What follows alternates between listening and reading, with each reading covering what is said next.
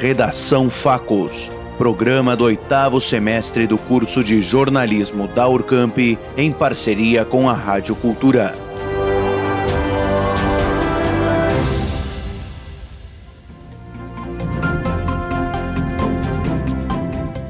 Eventos, festas e comemorações foram uma das primeiras atividades econômicas que precisaram ser suspensas durante a pandemia de Covid-19 neste ano. Cerimônias foram canceladas ou adiadas, postergando sonhos de muitos e gerando aflição para os profissionais que atuam nestas áreas. Para entender um pouco da real situação na região, conversamos com a cerimonialista de eventos corporativos, Cristiane Rodrigues. Cristiane, o cenário de eventos festivos foi de fato muito impactado durante este período? E dentro desse cenário, onde os eventos festivos foram diretamente impactados, é, nesse tempo de pandemia, nós podemos observar que é este setor, né, primeiramente atingido, já que um evento é, propicia a aglomeração de pessoas, né, para que aconteça a celebração. Então, desde os primeiros dias do isolamento e, e até agora, onde a gente mantém esse afastamento social, né, hum, nós podemos perceber que hum, os profissionais da área de cerimonial, né, da área de eventos, eles estão lidando ainda com muitas incertezas. Como os profissionais do cerimonialismo estão lidando com esta situação e com o retorno parcial da realização de eventos? Mesmo né, esse, essa possibilidade do retorno parcial para a realização de eventos, Ainda é necessário estar muito atento às exigências dos protocolos sanitários. As pessoas né, que tinham seus eventos marcados ainda não se sentem seguras para é, receber os seus convidados, para promover um local adequado, já que todo esse cenário é, da pandemia ainda passa por incertezas, porque nós não temos a vacina, porque nós não sabemos ainda quais são os sintomas, né? É, uma pessoa reage de uma forma, outra de outra, né? E, e, a gente tem visto, visto aí tantos óbitos, né? Tantas famílias sofrendo com isso.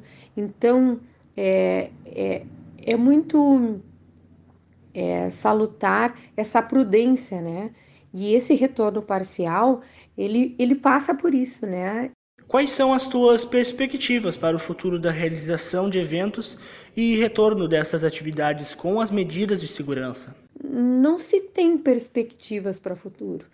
É, nós vivemos um momento em que a gente espera as próximas 24 horas, né? até que nós tenhamos a possibilidade de uma vacina é, que nos traga segurança e que não promova é, nas pessoas essa incerteza de que estar em um evento é, possa ser uma possibilidade de contaminação, é, esse setor de eventos é, vai gravitar é, nessa, nesse, nesse processo de é, possibilidades né, parciais, uh, cuidadosas e respeitosas né, para que é, não seja ali um local de, de, de contaminação, de, de, proliferação do vírus, enfim.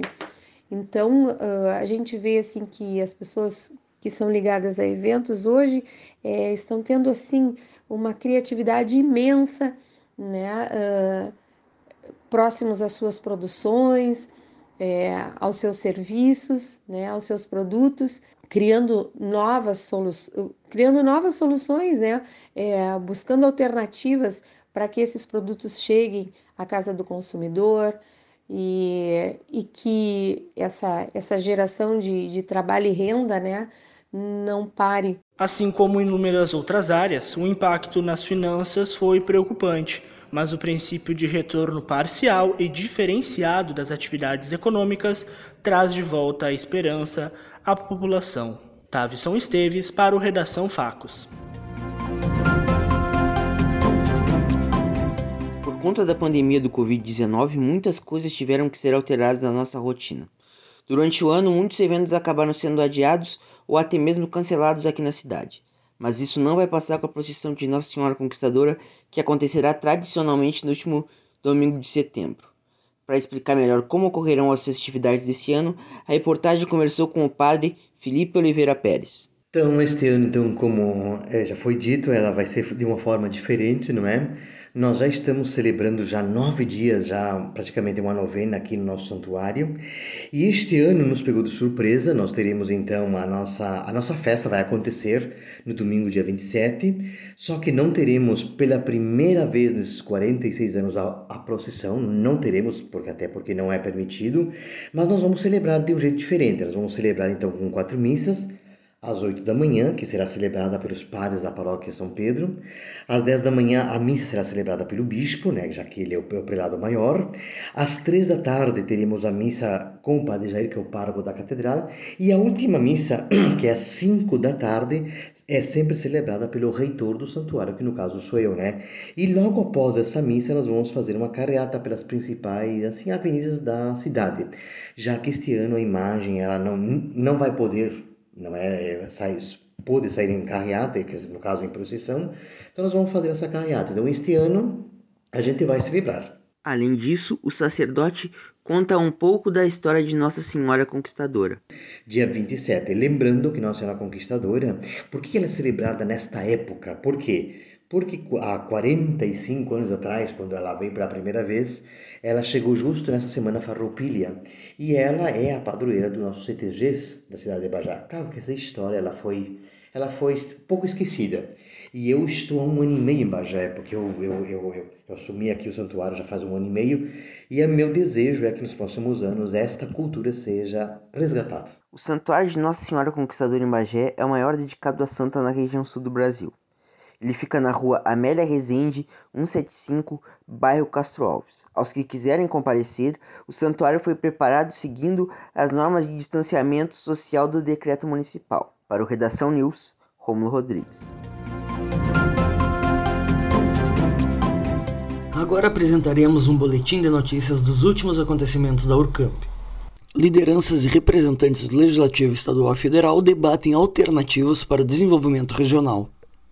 Uma assembleia online reuniu representantes dos sete municípios que compõem o Conselho Regional de Desenvolvimento da campanha, Coreia de Campanha, representantes Legislativo Estadual e Federal, de instituições do ensino superior, de apoio ao desenvolvimento da inovação e da tecnologia e de associações regionais com o objetivo de traçar e planejar as ações do Centro de Desenvolvimento Regional, CDR Campanha, além de prospectar as possibilidades de financiamento da carteira de projetos da entidade. Importante de lembrar que o CDR, atualmente coordenado por Elizabeth Durum e Leandro Pires, é um programa piloto criado em 2017 e implantado em quatro cidades brasileiras, sendo Bagé uma delas. O papel da entidade é reunir as forças de ensino, pesquisa e extensão junto às forças sociais e políticas regionais e articular e efetivar iniciativas empreendedoras, referenciando a inovação como estratégia na região.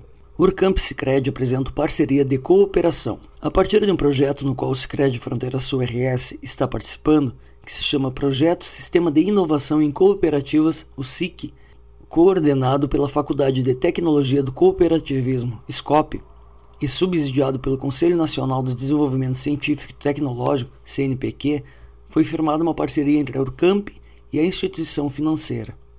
O processo teve início nesta sexta-feira, através de uma live onde foi apresentado a iniciativa. Participaram da apresentação vários colaboradores do Cicred, Scope e o gerente de campus de inovação da Urcamp, Leandro Pires, analista de comunicação e marketing, Graciela Freitas, e assessor de gestão de pessoas, Thaís Melo, são os líderes do projeto pelo Cicred. Durante a apresentação, foi detalhado como surgiu a ideia do projeto, como funciona e as maiores dificuldades enfrentadas. Conforme Graciela, dentro do projeto Sistema de Inovação em Cooperativas, existem eixos para os quais foram desenvolvidas pelos colaboradores diferentes ações. Uma dessas ações está ligada ao eixo Open Innovation. A ação consiste na integração entre cooperativa e universidades, com o objetivo de trocar conhecimentos e experiências, através de realização de lives promovidas pelos alunos e pelos colaboradores. Este foi o boletim de notícias da Urcamp. Felipe Torres Pérez para a redação Facos. Bagé já ultrapassou a marca de 900 casos de Covid-19. Porém, muitas pessoas podem ter sido contaminadas com o vírus e sequer ficaram sabendo. Com isso, Redação Facos conversou com a enfermeira da UPA, Débora Machado, sobre o processo de triagem dos suspeitos, como são feitos os testes de Covid e quais os critérios para internação. A triagem dos pacientes com suspeita de Covid é realizado na UPA da seguinte maneira: o paciente vai na recepção, fala que está com sintomas gripais, né? Porque é perguntado ali na recepção. Se o paciente tem sintomas gripais, já é encaminhado para a barraca. Ali na barraca a gente verifica sinais vitais, a gente faz uma anamnese, aonde a gente rastreia esse paciente depois, como foi a evolução do caso. Então a gente pega nome, endereço, telefone, os principais sintomas, se tem alguma uh, comorbidade e depois é ligado para esse paciente para ver como que foi a evolução do quadro dele. É assim que é feito. Então verifica sinais vitais, coleta dados e depois passa para passa pelo médico, né, e o médico vê a necessidade ou não de coletar suave. Os testes de Covid-19 são realizados na UPA. Nós fizemos a coleta nasofaríngea, é, é o RT-PCR, que é priorizado fazer essa coleta quando o paciente está sintomático. Mas às vezes, se o paciente tiver contato com positivo e por indicação tiver coleta, nós também coletamos, mas o ideal a gente preconiza que a coleta seja feita em pacientes sintomáticos. Os critérios para internação por Covid-19 são basicamente uh, falta de ar, né, no caso desconforto respiratório, necessidade de oxigenoterapia e alterações de tomografia, alterações pulmonares. Então, se ele tiver um comprometimento pulmonar elevado, se tiver associado a isso comorbidades e se tiver déficit de saturação, uma saturação baixa que necessite de oxigênio, tem sim indicação de internação. E os pacientes que não têm uh, nenhuma comorbidade, que saturam bem, que mantêm o índice de oxigênio né, periférico ideal, que, entre 95% e 100%, que não precisam de suporte de O2, eles ficam sim em isolamento domiciliar mas sempre com a informação de que qualquer alteração que tenha ou qualquer diferença nos sintomas é para procurar a UPA ou pronto-socorro para fazer um encaminhamento e uma internação. Os resultados dos testes de Covid-19 ficam prontos em média de 7 a 10 dias. Vitória Severo para o Redação Facos. Acompanhe agora a meteorologia para os próximos dias. O fim de semana será bastante chuvoso. O sábado terá temperatura mínima de 16 e máxima de 23 graus. No domingo, a chuva continua, tendo estimativa de 50 milímetros. A temperatura será mínima de 11 e máxima de 21 graus. A segunda será ensolarada e sem chuva. A máxima não passará de 20 graus e a mínima de 9 graus. A primavera iniciou no dia 22. A previsão é que a estação terá chuvas abaixo da média e grandes variações de temperaturas durante o dia. Eu sou Caterina Costa e essa foi a previsão do tempo para os próximos dias. Com edição de Marcelo Rodrigues, você ouviu Redação Facos.